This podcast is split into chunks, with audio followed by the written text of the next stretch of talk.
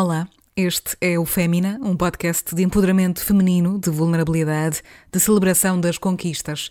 É um projeto de escuta das mulheres artistas, das mulheres da nossa cultura, das mulheres que fazem da criação a sua bandeira.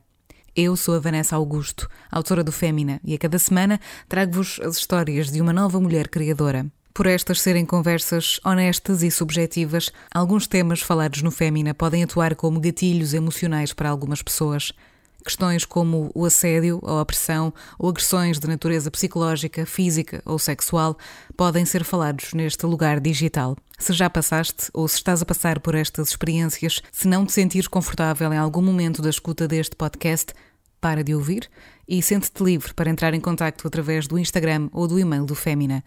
Este será sempre um projeto pela liberdade, pela igualdade, pelo empoderamento e pela verdade. Mas acima de tudo, pelas mulheres. Obrigada por estares aí e por fazeres parte desta comunidade.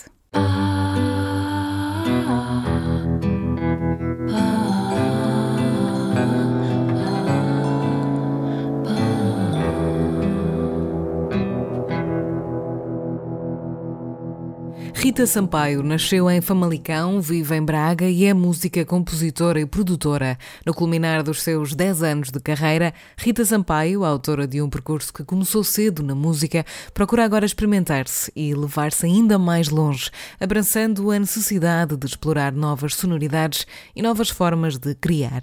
Mais empoderada e com mais autonomia, conhecemos hoje uma mulher que assume a sua verdade e vulnerabilidade. Assinando a sua nova pele artística com o nome Isaline, conhecemos hoje o testemunho de uma mulher que vive pelo seu ritmo, no seu tempo, procurando o equilíbrio eterno que todos desejamos.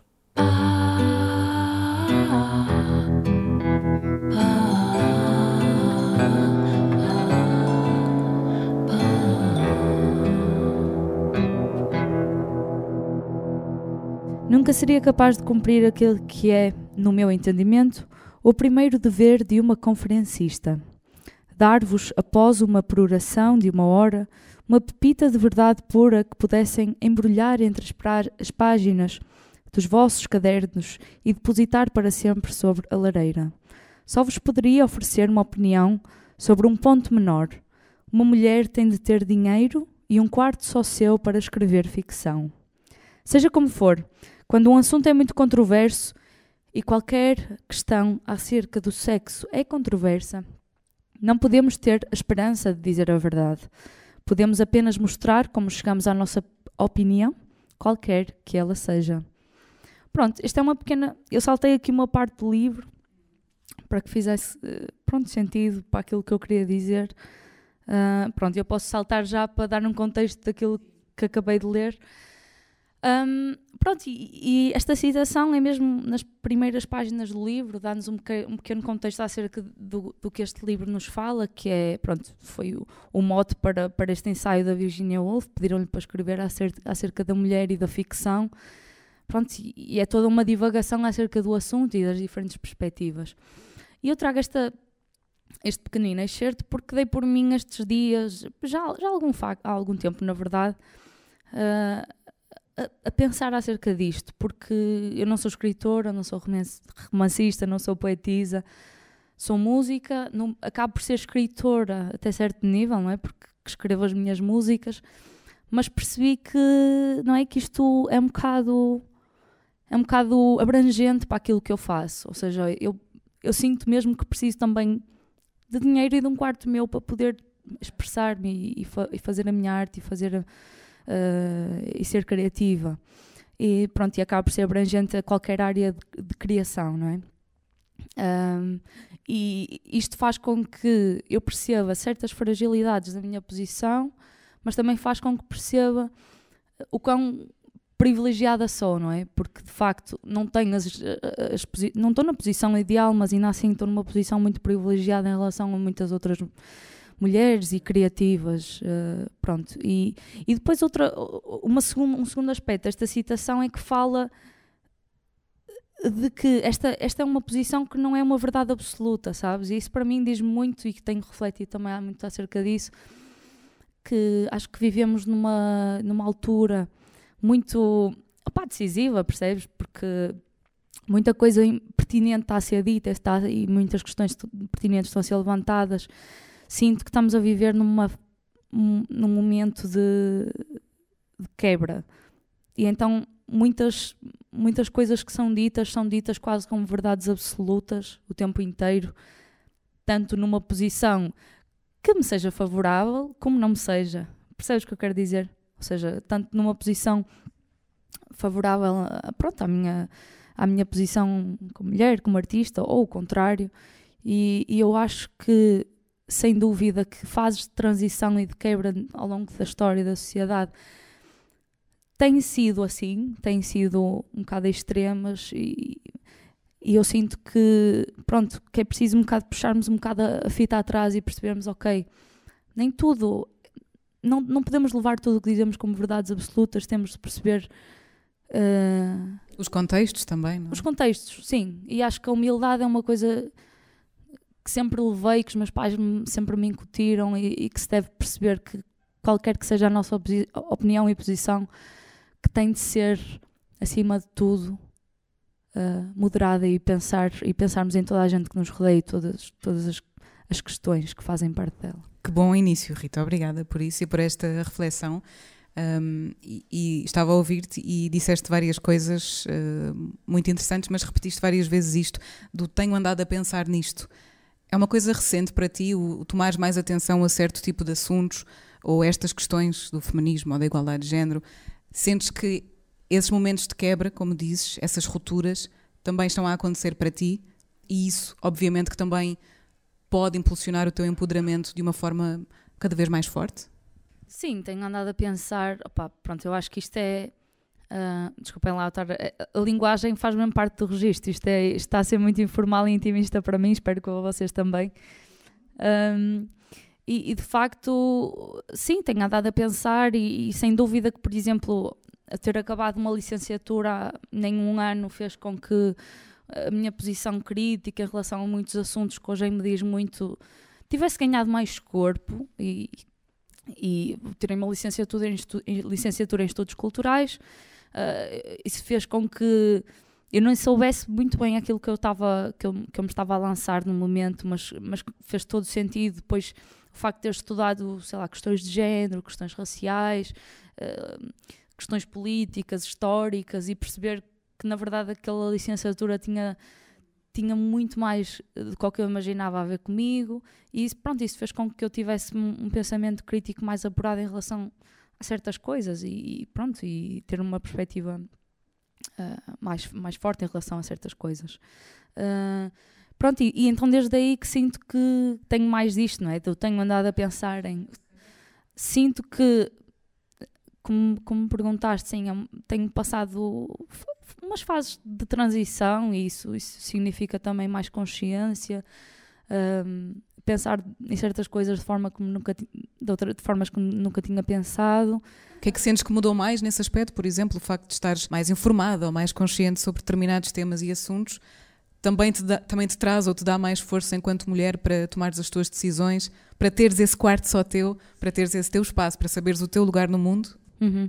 Sim, sem dúvida, isso tem contribuído muito, até porque sinto, pronto, ao longo da minha carreira, né, que posso dizer assim, eu comecei a fazer claro, uh, sem aspas. música com, com 16 anos, com Grandfather's House, com, com o Tiago, o meu irmão.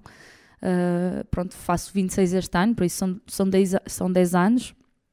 E, e sem dúvida que ao longo desse tempo todo, o maior shift que tenho, que tenho percebido que aconteceu foi que realmente essa parte de escritora que tenho, que, não é? tipo, escrever as minhas, as minhas músicas, uh, pronto, que, que evoluiu e que passou de uma esfera mais pessoal, mais autobiográfica, mais uh, mais, pronto, uma esfera mais, mais pequena uh, para uma esfera maior e mais, mais abrangente e que, que agora que vai muito mais a assuntos e, e, questões sociais e culturais que na verdade sempre tiveram lá e sempre me, me perseguiram e, e acompanharam, uh, mas que agora tenho se calhar mais ferramentas para, para, as, para as abraçar, para as capaz de transmitir para as minhas letras. E isso, sem dúvida, por exemplo, a minha licenciatura, sem dúvida que me ajudou imenso a canalizar certas coisas. Gostava que, que fizesses connosco assim, uma espécie de viagem no tempo. Uh, falaste no, no, no, teu irmão, no, no Tiago, mas gostava também que pudesses olhar, se quiseres, claro, para aquilo que foi a tua infância ou a tua juventude, uh, quando eras mais pequenita, claro, não é?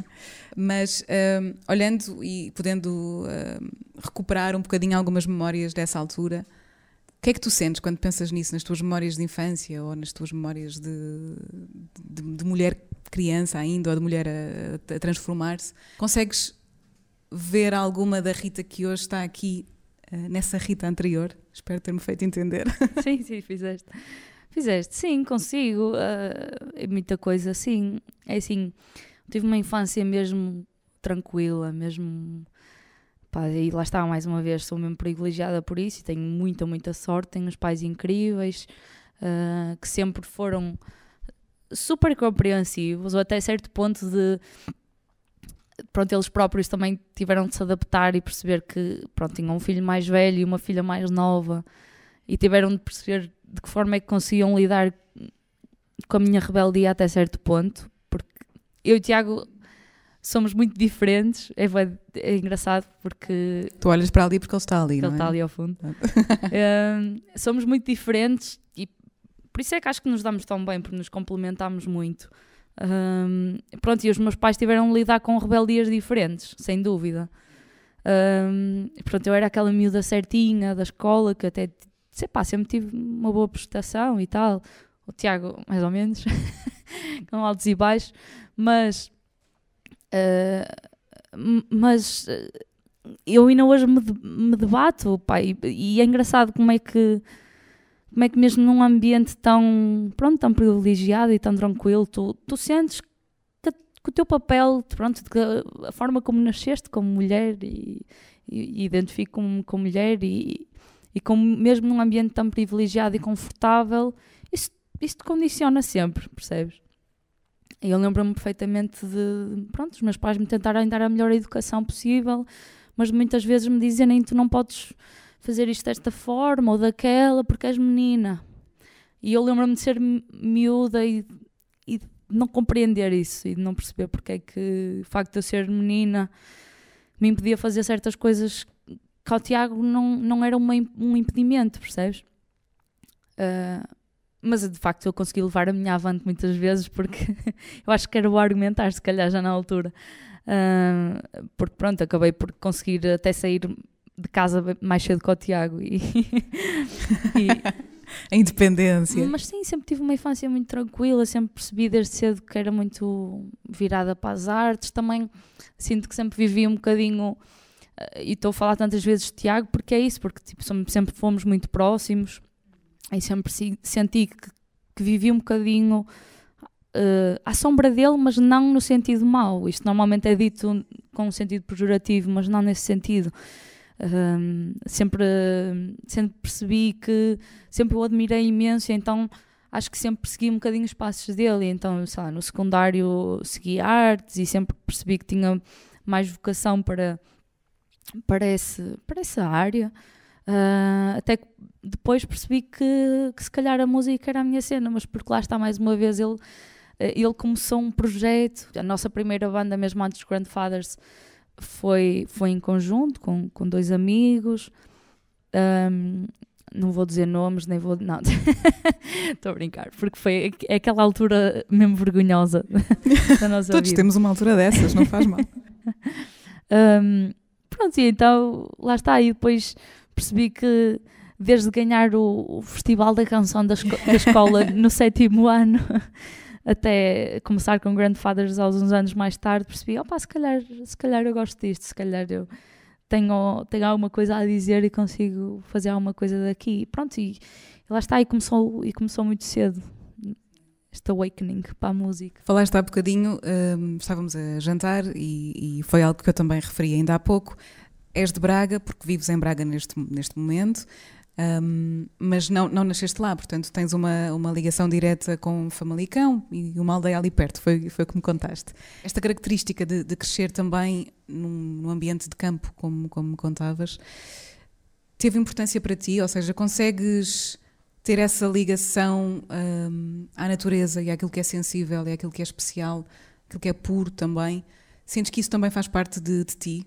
Essa, essa ligação àquilo que é mais sublime, digamos assim? O que aconteceu foi que eu desde muito, muito cedo vivia pronto, tão isolada que nem, nem sequer aquela coisa de sair à rua e brincar com os miúdos na rua tinha porque não tinha ninguém perto, estás a ver? Então, uh, desde muito, muito cedo tive aquela, aquela vontade de evasão e, e, de fugir e de fugir um bocado dali, percebes? Porque sentia que não tinha não tinha, não conseguia fazer nada ali, sentia-me presa. E então uh, se, por daí um bocado essa coisa de ser um bocado rebelde desde, desde miúda.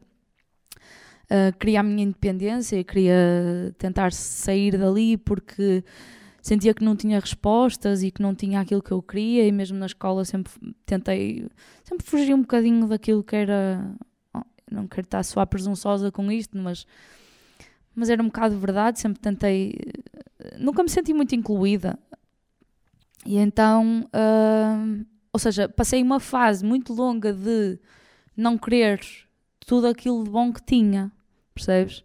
Claro, faz parte. Percebes? Claro, depois é aquele processo de dares valor àquilo que tinhas, mas mais tarde. Ou seja, sim, agora tenho, estou a passar finalmente um período que estou a viver longe disso, uh, que vivo na cidade e estou a apreciar viver na cidade, mas ao mesmo tempo a dar finalmente valor àquilo que tinha a questão do campo nunca foi um assunto muito presente. Um, na, lá está, por exemplo, na minha música, na, minha, nas minhas formas de criação, porque acho que ainda não vivi distan o distanciamento suficiente, suficiente disso. Sim, sim, sim. Isso é importante também, ter essa consciência de que é preciso uma certa perspectiva, é preciso ver de fora muitas vezes para percebermos o que é que tínhamos ali naquele momento e que estávamos uh, mais perto, um, sem, sem dúvida nenhuma. Estás aqui hoje porque também um, este ano 2022 é especial para ti. Decidiste criar um projeto novo, um projeto independente, onde és só tu. É um projeto que ainda não está divulgado uh, ao nível de música, ao nível de, EPs e de discos, mas isto porquê, Rita? Porque gostava de perceber também de onde é que veio esta decisão de de te reinventares mais uma vez, de, de deixares uma outra pele para trás, no caso de, de Ivy, não é? E de agora teres uma outra motivação ou uma outra determinação para teres outro projeto. Isto foi algo que já tinhas planeado de alguma maneira e que agora foi a altura de o afirmar? Ou não? Ou simplesmente é algo que vai acontecendo e que vais sentindo e que vais fazendo sem questionar o porquê das coisas? Uhum. Então, eu acho que Isaline, uh, é assim, Ivy, que surgiu em 2019, editei o meu primeiro disco uh, com Ivy em 2019, uh, ah, surgiu já de uma necessidade de emancipação, ou seja, foi. Uh, pronto, o meu projeto com Grandfather's House cresceu e, e teve as suas metamorfoses, mas Ivy, um, Ivy, exatamente, foi a primeira vez que, que tive a liberdade criativa que, que quis, não é? Porque, claro, não estou a falar disto de uma perspectiva castradora que Grandfather's House teve sobre, sobre mim, claro que não, é uma banda, ou seja, é, é óbvio que, que, o teu input pronto, tem o mesmo valor que, que, as outras três ou quatro ou cinco pessoas que estão, que estão contigo. Aqui pela primeira vez em Ivy foi, primeira, foi o momento de, de ter liberdade, liberdade criativa, de produção e de criação. Um, e por isso foi super refrescante, mas ao mesmo tempo entrou a pandemia, aconteceram um monte de coisas, até eh, a primeira, os concertos de, de, de promoção de Ivy foram interrompidos exatamente pela pandemia, e então uh, surgiu toda uma, uma nova coisa na minha vida que foi começar a produzir, ou seja, eu finalmente consegui começar pronto, não só a compor as minhas músicas, com Ivy inicialmente era no piano e voz, ou seja, era uma coisa limitada. Tive de chegar à beira de um produtor e dizer: Olha, depois quero produzir isto desta forma, quero que esta batida soa desta, porque não sabia programar nada e não tinha o um know-how. Mas finalmente com a Isaline, pronto, tive esse empoderamento, ou seja, essa forma de. Finalmente tive um quarto só meu. tive, tive um espaço, estava sozinha. Uh, tive, tive aquele momento que, que tive a oportunidade de expressar aquilo que eu queria, uh, ainda que, claro está, condicionada por questões técnicas, porque fui aprendendo, mas uma, uma das, mais coi das coisas que mais me frustrava até o momento era tentar expressar aquilo que eu queria dizer sonicamente a terceiros, a um produtor ou a quem quer que seja, percebes? Isso é mesmo muito difícil de fazer, muito mais do que, por exemplo, expressar um, um sentimento liricamente, não é? Escreveres num diário, por exemplo, vamos buscar o exemplo mais que nos é mais próximo a todos, uh, era muito mais rebuscado e então uh, sinto que Isalina é esse empoderamento, é essa, essa diferença. É, eu quis mesmo marcar uma quebra, até porque Ivy ficou também muito marcada a uh, um período da minha vida, foi um, um projeto muito catártico, muito de de cura de coisas, de coisas passadas e que estava a passar naquele, que estava a passar naquele momento. Sim, isso também é importante, deixar as coisas depois uh, arrumadas no seu canto. É, é bom ouvir-te falar assim sobre, sobre empoderamento e, e, e sobre o também querer ter as ferramentas todas para poder ter esse empoderamento artístico e, e pessoal. E é muito bom uh, ouvir-te falar assim dessa maneira. Sentes-te mais forte, mais capaz, agora que estás 100% ou, ou no caminho uh, para estar 100% empoderada musicalmente, artisticamente? Sem dúvida, sem dúvida que sim. Uh, por acaso é engraçado porque, não sei, eu agora eh, estavas-me a fazer a pergunta anterior e também estava a refletir sobre uma coisa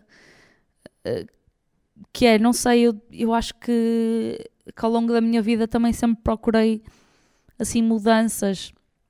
Uh, não só tipo, lá está, tipo, sei lá, mudar de nomes de projetos, mudar de, um, sempre tive muito isso com cortes de cabelo. Então, mudar de cores e cortes de cabelo como uma forma de procurar uma mudança e procurar, de certa forma, um empoderamento. Evoluir também. Sim, sim, sim. Transformar. Por acaso, há uma citação da, da Coco Chanel que sempre foi um mote nesse sentido, que ela dizia algo como um corte de cabelo era a maior forma de, de empoderamento e transformação de uma mulher. Assim, algo, algo do género. E eu sempre tive essa cena como mote, mas se calhar se calhar esta coisa das mudanças também é uma forma de colmatar uma fragilidade, percebes? É, esta nossa conversa sobre este tópico também me leva a pensar que, que há muita gente e muitas mulheres que têm muito medo da, da mudança, seja, seja para o que for. Um, e muitas vezes preferimos, de uma forma geral, ficar num lugar de medo em vez de felicidade ou de, ou de, ou de arriscarmos ou de coragem. É, exato, pode ser uma forma de empoderamento, tendo consciência da fragilidade. Houve uma pandemia, uh, claro, acho que estamos todos a par disso, um, e foram dois anos que foram de mudanças para, para muita gente. Foram dois anos também complicados uh, para a cultura em Portugal, para a música, para os artistas. E isto para te perguntar, se, e porque também sei que temos uh, falado sobre isso e, tendo, e sei que tens consciência sobre este assunto, ao nível de saúde mental, nestes dois anos, de que maneira é que um, cuidares de ti também contribui ou, ou está a contribuir para te sentires mais forte, mais empoderada, mais consciente, mais saudável? Como é que consegues uh, gerir essa, estas situações todas e esta questão da saúde mental, por exemplo? Estes dois anos foram, foi, lá está, acho que foi um conjunto de mixed feelings para toda a gente, mas foi engraçado que eu no início, uh, no início de, desse, desse shut, primeiro shutdown e quarentena, eu estava estava muito bem e estava, ok, estou a gostar disto. Mas lá está, depois isso levou e fez surgir toda uma série de questões de, claro que há muita gente que está a gostar disto, mas que tem condições para gostar e lá está, isso é tudo pertinente e, e mais uma vez isto leva-me ao, ao, início do, do, da conversa. Foi também, também tive consciência logo de, do, do privilégio que tinha. Estava uh, a viver com os meus pais na altura e, e eles têm. Lá está, tinha muitas boas condições. Tinha esse espaço meu onde pude começar a fazer este primeiro este trabalho de produção e, e começar e de criação um, portanto, foi, para mim foi um período muito bom. Claro que depois começou a ter os seus, as suas consequências, como acho que teve para toda a gente. Um, e acredito que depois ter encontrado aquele escape de, de me conseguir expressar melhor e em termos criativos. Depois também, lá está, ajudou-me de uma forma, numa, numa primeira fase, para, pronto, para canalizar boas, as boas energias que estava a sentir e depois numa segunda fase para canalizar as más energias que estava a sentir. Mas apesar de que passei ainda recentemente uma fase que uh, pronto, que é, que é normal e, e que, é, que, também é muito importante as pessoas perceberem que, perceberem que existe, que é uma fase de, de bloqueio, de sim, não tenho falta de inspiração, falta de, de vontade até. Sim, sim. Pois, o conceito de inspiração é, é muito abstrato e, e polémico. Inspiração é trabalho. Inspiração é trabalho, exatamente. Ou seja, eu estou, neste momento, estou a viver uma fase que, que lá está, que não estou à espera de inspiração nenhuma, estou a tentar ganhar ritmo de trabalho em termos de produção. Ou seja, toda a gente que eu conheço que é produtor e que vive da música, aquilo que tem de fazer é, é, é ter disciplina e trabalhar e produzir todos os dias, pelo menos fazer alguma coisa para, pronto, para ganhar ritmo e, e, e método de trabalho. E é nesse, nesse estado que eu estou agora, que eu estou a, a tentar procurar. Isso tem sido a minha batalha, é manter o equilíbrio entre ok, tem calma contigo, tu, pronto, lá está, isto está a ser uma coisa recente para ti, não, não exiges demais de ti, mas ao mesmo tempo não abrandes demais e não percas o foco e não percas aquilo que queres fazer.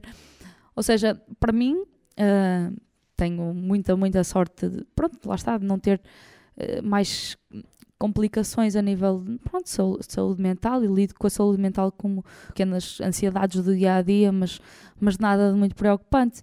Ou seja, para mim, a minha saúde mental tem sido uh, a disciplina, assim, e manter esse equilíbrio, sabes, entre entre hum, perceber os meus limites e ao mesmo tempo, pronto, dar-me espaço, mas sem dar espaço a mais. Esse tem sido o meu, o meu limbo. Pronto, e sem dúvida que acho que, que, que esta questão toda da pandemia veio exponenciar isso, mas veio-me veio-me fazer perceber melhor isso, os meus limites e aquilo que, que eu preciso. Finalmente tive esse espaço para, para perceber isso, percebes? Eu acho que já há muitos anos me, me debatia com certas coisas que só agora tomei consciência. Alguma vez, hum, enfim, eu, digo alguma vez, mas suponho que certamente que sim, pelo menos algumas vezes hum, tenhas lidado com situações de, de, medo, seja ele qual for. Uh, e gostava de perceber para ti como é que funciona esta questão do, do medo.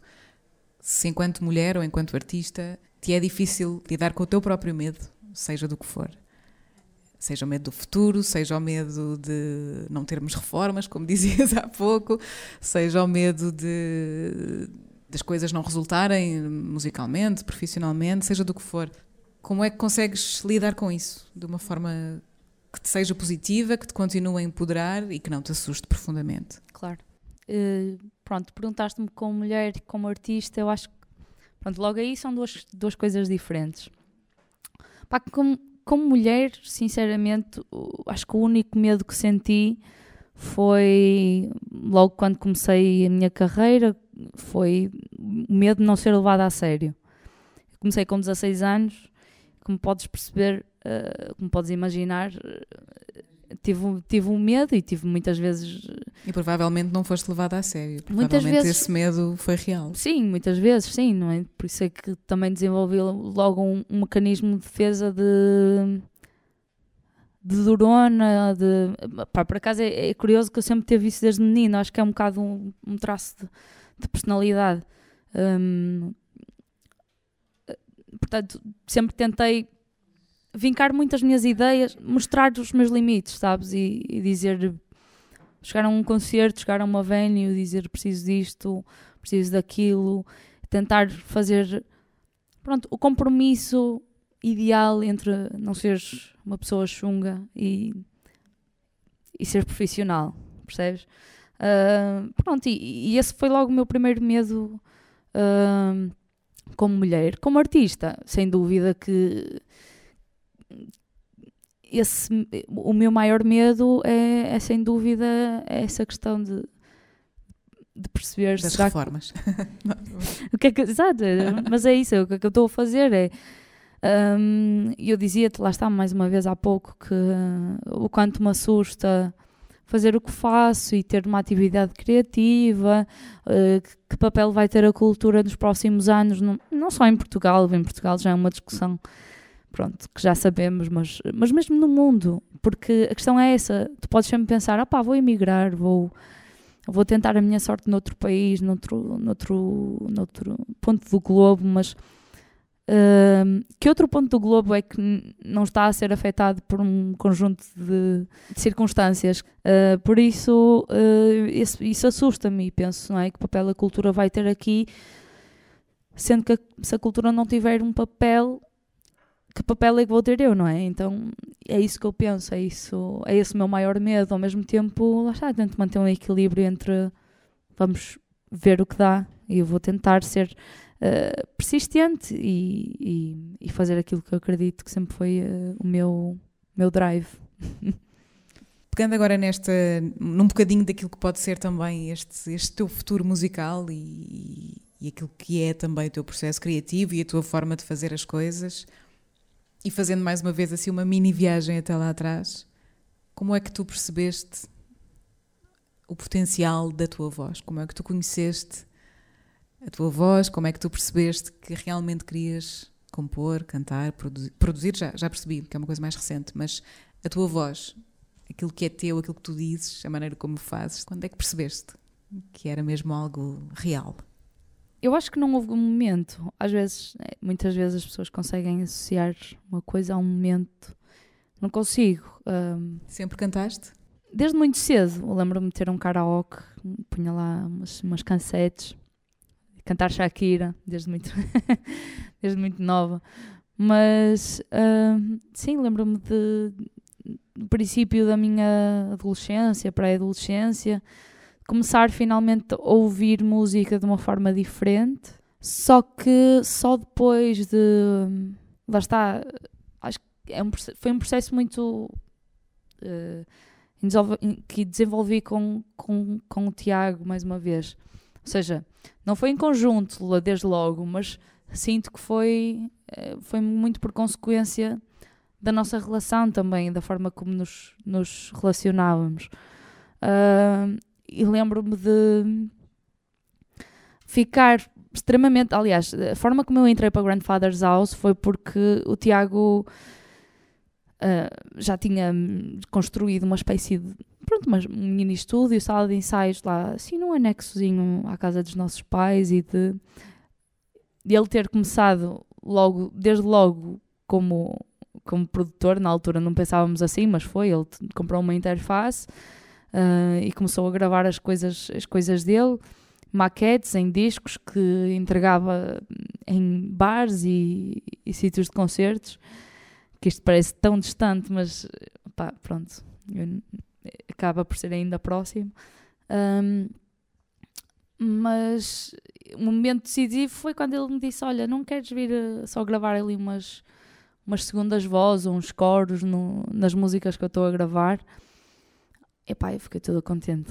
fiquei mesmo tipo. Isso é logo bom sinal, não é? Sim, foi uma espécie de, de, reconhecimento, sei lá, achar, dele achar que se ele achasse que eu não cantava nada ou que não tinha nada a dar, não me dizia nada, percebes? Pronto, e depois o processo e, e a forma como isso evoluiu foi muito fixe, porque pronto, foi lá gravar uns cores e depois ele, opá, já agora grava aqui isto, depois grava aqui, depois grava nesta música, grava naquela.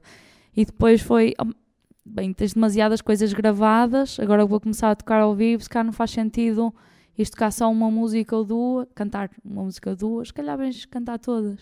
Pronto. Portanto, no fundo, isto foi só um plano muito bem pensado da parte do Tiago para conseguir que devagarinho. Sim. Espero que o Tiago esteja emocionado. uh, mas foi isso, ou seja, tive, não houve um. Uh, isso foi um momento. Foi o primeiro momento que eu achei que, ok, há, há um certo valor e se calhar. E alguém que é importante para mim, reconheceu esse valor. Ou seja, uh, pronto, e depois a partir daí, ter começado a tocar ao vivo foi um bocado, pronto, surreal. Depois as pessoas uh, aproximavam-se e, abordavam-me e diziam-me. Uh, Ei, tu fazes-me lembrar esta cantora ou aquela, e muitas vezes, com 16 anos, lembro-me que não conhecia, pá, muitas vezes diziam-me Bjork ou PJ Harvey. É logo o nome que me vem à cabeça. Pois, e eu não fazia, eu não conhecia. E depois foi o mais bonito e uh, isso é engraçado que ainda hoje me acompanha, que é não ter não conhecia os projetos e não conhecia as cantoras e as artistas e, e verem tanto delas na minha forma de interpretar, na minha interpretação das músicas. Uh, pá, isso é muito bonito mesmo. Então, agora, por exemplo, que mostrei mais na música eletrónica e em campos como, sei lá, techno, não tenho muitas referências, percebes? Mas eu acho, eu já pensei, pá, é vergonhoso não conhecer mais, percebes? Ou, ou não ter mais consciência do, do, do plano desse meio. Mas ao mesmo tempo fico tipo, pá, há uma, há uma certa coisa na ingenuidade que me agrada, como, por exemplo, eu ter algumas bases em teoria musical, mas não ter muitas, percebes? Um, há sempre umas, um, um, espectro da criatividade que também pode ser castrado pela teoria e pela para essa teorização. E é bom manter esse lado também mais, mais sossegadinho, não é? Fica, fica mais quietinho. Eu acho que eu sim. Entendo. Pode ser um, uma forma de criar as coisas originais, já que não. mais tuas, não é? Porque inevitavelmente vais beber a, a, tudo que ouves e a tudo que conheces. E se não conheceres, se calhar pode ser curioso, pode ser engraçado. Vamos a uma pergunta complicada? Vamos a isso. Porque estas foram fáceis. ah, foram. De que é que tu mais te orgulhas em ti? Aí é. Uh... De que características, de que momentos, de que. Enfim, o que é que te define, que te faz teres orgulho em ti? Acho que, regra geral, sou, sou muito decidida. Eu acho que isso é uma, é uma característica pá, que gosto em mim, até porque muitas vezes não quer dizer que esteja realmente decidida, mas eu faço parecer com que esteja. Mas isso, lá está, isso acaba por ser a motivação, uh, mentalizar-me de que estou decidida e que quero ir para aquele lado, faz com que seja uma motivação, nem que seja para que faça Exato, sim. Nem que seja para que faça as coisas de uma forma que se calhar não estava muito convencida, mas, mas que me faz, faz-me crescer com elas. E eu sem dúvida que sou uma pessoa que não gosta de empatar, estás a ver? Que gosta de me mandar para as coisas e, e, e depois logo se vê, e depois percebo como é que a coisa funciona. Lá está. Faz-me crescer de uma forma um bocado uh, muitas vezes brusca, mas. Mas é assim que se cresce. Qual é, pois, qual é a melhor forma de crescer? Eu acho que. E sempre foi uma, uma um traço de personalidade que me acompanhou desde, desde pequena. Um, e acho que, regra geral, as pessoas acham que eu sou, lá está, que sou muito decidida e que sou. tenho muito, muita consciência daquilo que sinto e daquilo que, que vou fazer. Muitas vezes lá está, muitas vezes não é o caso mas depois isso também diz muito sobre mim emocionalmente. Uh, mostro uma coisa que não é aquilo que eu estou a sentir, e, e, sem dúvida que isso uh, faz parte do meu processo de assimilar as coisas. Uh, pronto, e isso traduz-se em todas as esferas da minha vida. Eu preciso. vou com tudo, e depois o que acontece é que depois preciso também do, do meu momento para pronto, para, para assimilar e para perceber aquilo que acabei de fazer, percebes? Mas acho que sim, acho que para, tudo que é bom e que é mau, esse é o ponto que eu mais gosto, que eu gosto de mim. Orgulhas-te da tua assertividade e determinação. Sim. Bonito, acho que sim. gosto. Para uma mulher tão decidida como tu, qual é a melhor decisão que já tomaste? Pá, olhando para a minha vida até agora, eu acho que das melhores decisões que fui tomando foi não tentar seguir uh, padrões, ou lá está, não, mais uma vez não querendo uh, soar presunçosa, mas uh, senti que, por exemplo, uh, pá, como ainda sou nova, esta questão, por exemplo, da escolaridade ainda, é muito, ainda me é muito presente. Ou seja, assim que acabei o, o, o ensino secundário, toda a gente é? pensava o que é que vai seguir para a universidade, qual é o licenciatura e eu sempre pensei, sempre achei que não me sentia preparada e então senti que devia parar. Uh, trabalhei, uh, tive com, com Grandfather's House, e, ou seja, trabalhei, trabalhei logo, desde logo em, em duas coisas diferentes.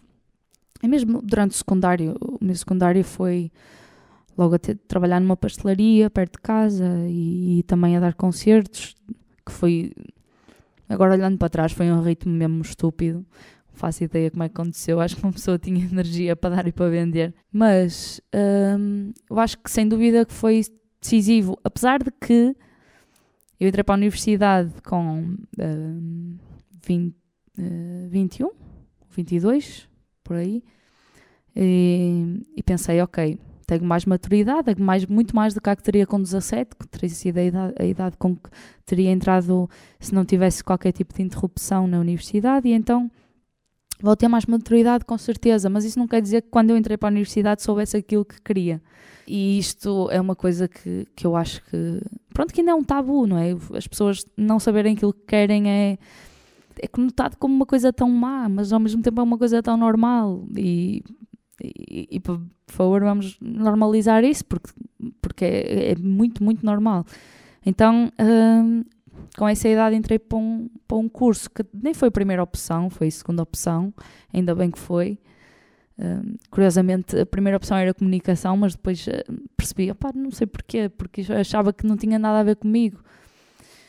Mas pronto, acabei por, uh, por me licenciar em estudos culturais e, e pronto, e gostei muito da experiência e depois percebi que, pronto, sem dúvida que tive outra maturidade e olhei para as coisas de outra forma. Mas eh, eu acho que das melhores decisões que tomei foi, pronto, não seguir aquele percurso convencional, pelo menos até agora.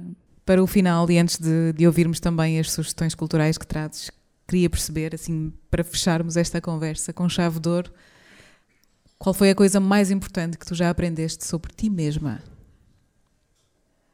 Que mudou a tua vida, mas aquela coisa que aprendeste sobre ti que, que sentes que é mesmo importante teres aprendido sobre ti? Acho que a coisa mais importante que aprendi sobre foi uma coisa mesmo simples e, e que foi um bocado o que já falámos aqui, foi perceber as minhas dinâmicas, por exemplo. Perceber e lá está aí, é uma coisa tão recente e que sinto que ainda não aprendi e que ainda é um processo, estou a aprender ainda e mais uma vez, acho que as pessoas acham que chegar a uma certa idade significa ter muitas certezas ou certezas absolutas, mas, mas isso acho que não significa, não tem nada a ver com isso. Uh, acho que foi perceber essas minhas dinâmicas, perceber como é que eu lido com emoções, como é, quais são os meus mecanismos de defesa, quais são, quais são as minhas fragilidades maiores. No fundo, saberes ler-te também. Saber ler-me, exatamente. Uh, muito, muito, muito disso se deve pronto, a escrever canções e, e a tentar desconstruir aquilo que estou a pensar e acho que isso é muito, muito importante. Uh, acho que inteligência emocional no geral é muito importante e não estou a dizer, lá está, que a, que a tenho e mais uma vez é um processo que todos passamos. Uh, acho que ainda é uma coisa muito uh, muito pouco valorizada na sociedade em que vivemos. Uh, que seria uma coisa muito, muito importante a ser abordada desde, logo desde crianças, sabes? É uma coisa tão estrutural em nós como. Claro, aprender matemática e português é muito importante, mas também aprenderes a saber o que é que é esta emoção que estás a sentir, o que é que é, o, que é, que é esta ansiedade, um, o que é que é este medo, porque é que é este medo. Todas essas coisas que nos parecem tão básicas, mas que ninguém consegue ler uh, até chegar a um certo ponto bem tardio de maturidade, uh, são super importantes e, e, eu sinto que isso, sem dúvida, é das coisas mais importantes que aprendemos sobre nós e que eu aprendi sobre mim. Quem se dispõe a aprender, sim. sim. Quem se dispõe a aprender, exatamente. Um, há quem não queira e está tudo bem também. Uh, Se com isso fazem mal aos Exato. outros, entendes? Sim, sim. Isso, isso já não está tão bem. Exato. Isso, e sem dúvida que ter consciência deste tipo de questões faz, facilita a nossa relação com os outros, não é? E a nossa, o nosso papel na sociedade. Uh, mas pronto, sem dúvida acho que isto das coisas mais, foi das coisas mais importantes para mim. É muito revelador sabermos quem somos. Exatamente. É mesmo e isso. para onde vamos? Muito obrigada, Rita. Obrigada eu. Vamos ouvir as tuas eh, sugestões culturais. Sei que vais sugerir também um concerto do Tiago. Exatamente. Sim, tenho. Tanto pediste-me uma sugestão de um livro Um, eu também, mais uma vez, off, off the record, dizer-te que gosto muito de ler, mas tenho pena de não ser uma leitora mais ávida, não tenho muito ritmo de leitura. Um dos, livros, um dos últimos livros que li que mais gostei foi uma, um livro de Mia Couto, chamado Confissão da Lioa, e sem dúvida que hum, também tem muito a ver sobre muita coisa que falámos hoje. Uh, por acaso é engraçado que uma das quando me falaste, me pediste uma citação ou, ou algo para abrir o programa, eu pensei na forma como esse livro começa, que, que é Deus já foi uma mulher, mas ao mesmo tempo pensei, isto é uma citação tão pequena, mas pronto, tinha muito. É muito boa também, tinha muito por onde, por onde uh, pronto, desenvolver o concerto de St. James Park, dia 3 de junho, no Generation, pronto, pareceu uma escolha óbvia, não está, porque já podem ter percebido uh, quantas vezes falei de Tiago neste podcast, e então, claro uh, que faz todo sentido ter, ter escolhido um, um concerto dele como sugestão. Pediste também um disco, um álbum. Eu sugeri o, o disco Salvador, do, do Sega Bodega, que foi um dos discos que eu mais ouvi naquele período de. Pronto, que comecei a produzir. Então foi sem dúvida um, aqueles, um daqueles empurrões que eu, que eu precisei, uma referência em termos de, de primeiras produções. Uh, foi mesmo muito importante e quando estava tipo, pá, não está a dar, não estou a conseguir fazer nada com isto, vou fazer uma pausa, vou ouvir uma música e recorria muito a esse disco. Um, e finalmente, uma, uma, música, uma sugestão de uma música. Eu sugeri um tema da Sophie, um, pronto, a Sophie que nos deixou ainda, pá, eu acho que ainda recentemente, porque me parece tão fresco ainda também, um, sugeriu Is It Cold on the Water, uh, uma música da Sophie que, bem, por exemplo, e, e, lá está, e um tema da Sophie faz todo sentido mais uma vez, porque pá, o dia que ela morreu foi muito. Lembro-me muito bem desse dia. Lembro-me que acordei eh, pronto, estes últimos temas que eu, que eu tenho produzido foram em coprodução com o Sebastian Forrester, que é um produtor francês, e que vão eventualmente ser lançados. Um, e um, acordei com uma mensagem dele a dizer, com um artigo, uh, a dizer que a Sophie tinha morrido. E eu acordei, pronto, foi uma bela forma de acordar. Um domingo, um sábado, um fim de semana, e acordei em choque. E lembro-me que nesse dia um, fui para o estúdio um, e compus uma música a pensar nisso. Um, e uma das, uma das passagens da música, uh, da letra que eu, que eu acabei de escrever para essa música, vou buscar essa, essa música da Sophie. Então é uma música que eu acho muito emocionante dela e que me, que me arrepia ainda hoje. Por isso acho que faz todo sentido. Obrigada, Rita. E é precisamente com essa música que vamos ficar. Obrigada, eu. Obrigada a todos por terem cá estado. É mais uma sessão do podcast à mesa. Obrigada, e muito Rita. Muito obrigada, Vanessa. Foi um prazer estar aqui.